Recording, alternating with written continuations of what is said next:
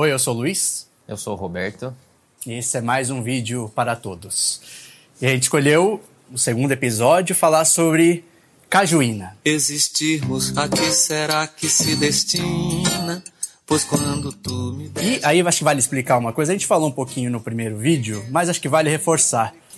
É, cajuína é uma música que você encontra muita coisa. Só do, do programa do Serginho Grossman tem o Caetano Veloso falando duas vezes Sim. sobre a história. Você encontra blogs e tal. Então a ideia do canal, só para explicar, não é a gente falar coisas inéditas ou necessariamente coisas muito obscuras que ninguém sabe.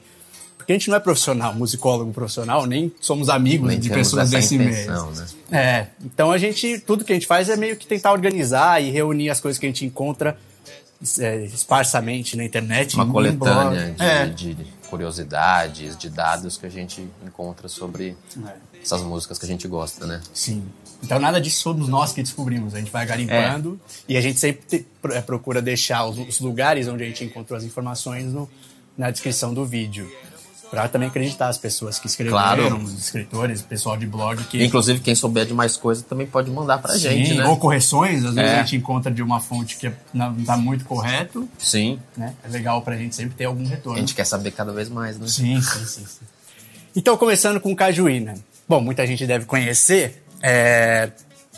Mas é interessante falar que ela é de um álbum, do álbum Cinema Transcendental, do Caetano Veloso, de 79, e é um álbum, aliás, que vale a pena ser ouvido inteiro, porque tem muitas músicas legais. Tem Menino do Rio, tem Oração ao Tempo, que eu que é gosto é linda, muito. adoro essa música. Tem Beleza Pura, que é muito legal também. Lua de São Jorge, tem que abre o disco, eu acho. Pra, pra falar sobre, sobre Cajuína, primeiro a gente tem que falar um pouquinho de, de, do Torquato Neto, que é um personagem central, um dos personagens centrais dessa música. O Torquato foi um poeta, ator, cineasta, compositor de Teresina, no Piauí.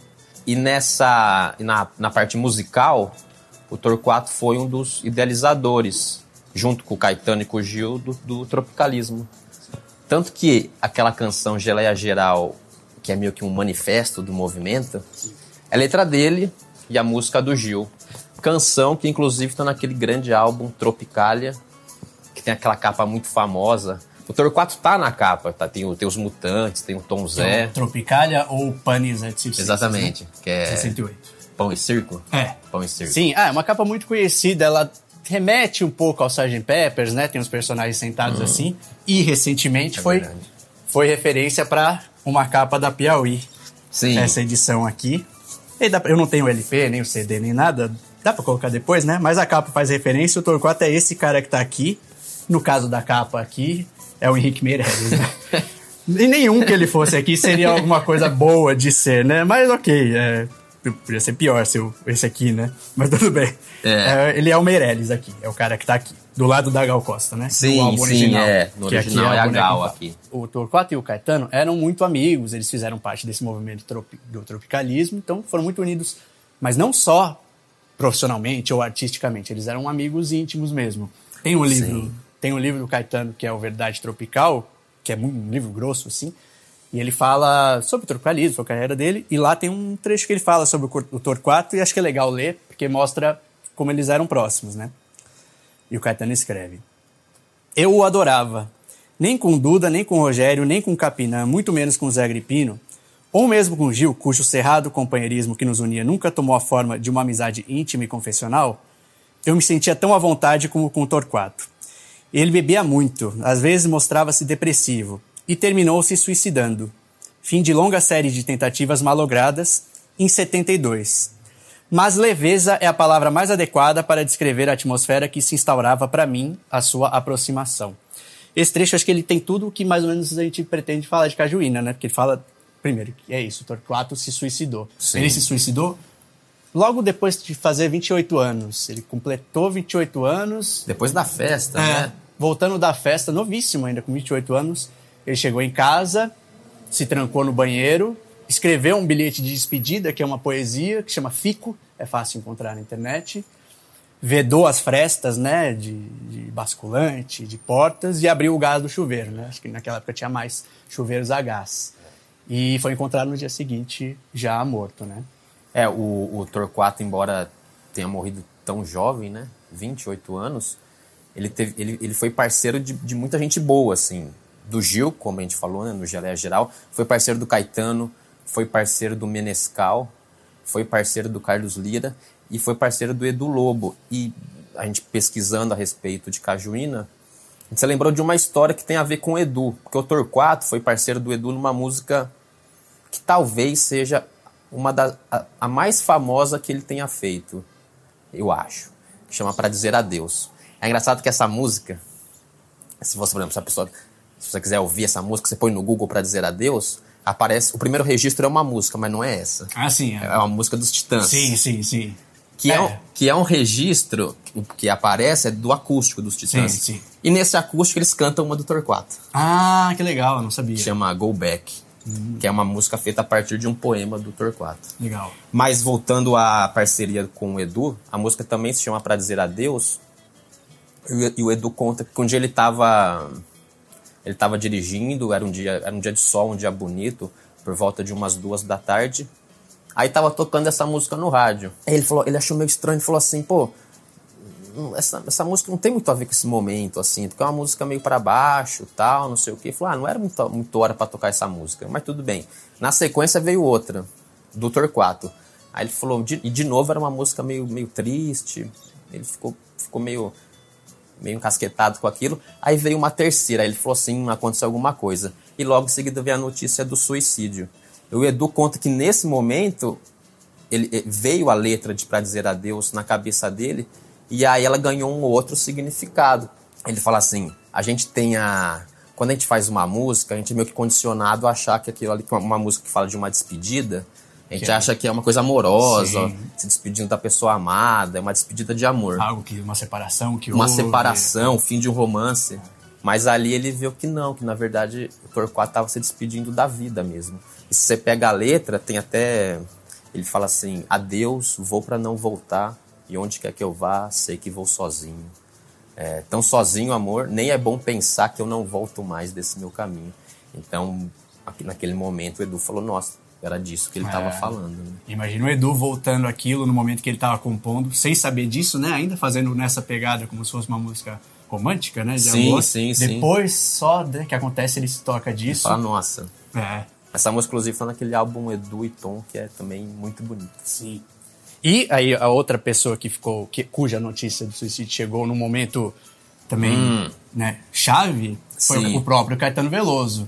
Exatamente. Ele soube disso em Salvador, onde ele estava com o Chico Buarque para gravar aquele, aquele show, que eram em dois dias, que viraram aquele álbum muito famoso, que tem o que o, o Você Não Entende Nada emenda com o cotidiano, o cotidiano. Aquele show é muito famoso. Caetano e Chico juntos e ao vivo, né? É, é um disco lindo também. É. Lindo. E ele disse que eles estavam lá já em Salvador para ir de saída para o Teatro Castro Alves no dia 10 de novembro, que é onde ia ser gravado. E aí chegou a notícia da morte do, do Torquato. Né? E aí ele fala que que acontece mesmo às vezes, você ouve e fica um pouco abalado, né? Aquela coisa que te pega meio de surpresa. Ele falou que naquele momento eles já, já estavam um pouco afastados, já tinham ido para o exílio, o que sempre, né, naturalmente afastou os dois, e as é. coisas naturais da vida não se falavam tanto. Então ele recebeu aquela notícia com aquele estranhamento, um abalo, mas ele fala que ele foi mais uma coisa amarga e não muito sentimental. Ele, vai, ele, acho que ele fala uma dureza de ânimo, né? É. E aí, poucos anos depois, um ou dois anos depois, fazendo turnê de um outro disco dele, ele foi a Teresina e aí recebeu no hotel uma visita do pai do Torquato, do Torquato Neto, o senhor Eli, né, que ele chama. E aí ele fala que aí deu aquele baque. E aí ele desatou a chorar já no hotel. Acho que voltou tudo, deve ter ficado represado aquela, todo aquele sentimento que ele segurou e, e, não mostrou quando soube da notícia efetivamente, ele começou a despejar ali. Sim. E aí o e o pai do, do Torquato, né, que poderia estar mais sentimental, é que consolava o Caetano Eles estavam na casa do doutor Eli, né? É, ele fala que o Eli, doutor, o senhor Eli levou ele para casa dele em Teresina, onde aí ele ficou consolando o Caetano Veloso. E ele, e, e não, ele falou que não conversaram muito, na verdade. Ficavam na casa. Era uma casa que tinha retratos Sim. do Torquato, né? Sim. Estavam só os dois. E aí o senhor Eli só ficava ali consolando, não chore tanto, não fique assim. E o Caetano Veloso, cada, ele falou, cada coisa que ele fazia eu chorava mais. Se levantava para fazer uma coisa E aí, uma das coisas que ele fez foi levantar e pegar no jardim dele uma rosa menina, que é um tipo de rosa. Parece uma rosa, mas ela é menor, uma mini rosa, que na música ele chama de rosa pequenina. É. E deu pro Caetano Veloso. E ele rosa. chorava mais. E aí chora mais ainda. E aí ele não chore tanto. E aí que ele pensou, vou fazer uma coisa menos sentimental do que dar uma flor. Foi à geladeira e pegou uma cajuína. Aí sim veio o nome da música, que é uma bebida mais comum no Nordeste e no Norte, eu acho. Não- Não é uma bebida alcoólica e nem um refrigerante, não tem gás, é uma bebida de caju. E serviu pra eles. Aquela cor amarelada, cristalina. E aí ele fala que no dia seguinte, já em outra cidade, que ele foi pra continuar o show. Ele tava em Teresina, né? Que também tá, que É. também tá na letra, né? Sim.